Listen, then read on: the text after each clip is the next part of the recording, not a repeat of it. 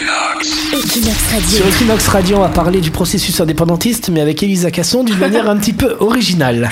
Oui, alors c'est vrai que pendant cette crise politique que vit actuellement l'Espagne, l'heure est à la rupture. Certains médias grossissent le trait, c'est l'Espagne contre la Catalogne, la Catalogne contre l'Espagne. Mais qu'en est-il de l'amour, Nico? Alors Bah oui, qu'en est-il? Où est l'amour? Ben oui, où est Oui, l'amour?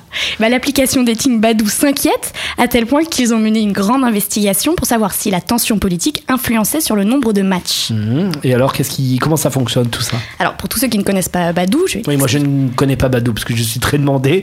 je n'ai pas besoin de ce genre d'application de mort de faim. Bah, tu devrais. L'appli- L'application fonctionne de manière très simple. Un profil vous plaît, vous lui mettez un like, et si vous recevez un like en retour, il y a réciprocité et, Et donc ça match. il y a match.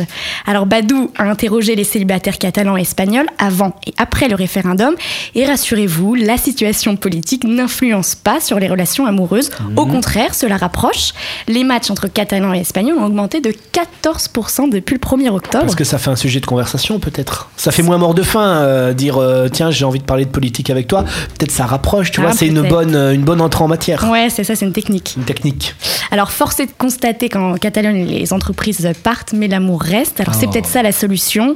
On peut peut-être s'attendre à un match badou entre Mariano Rajoy et Carlos Puigdemont. Equinox Radio. Equinox Radio.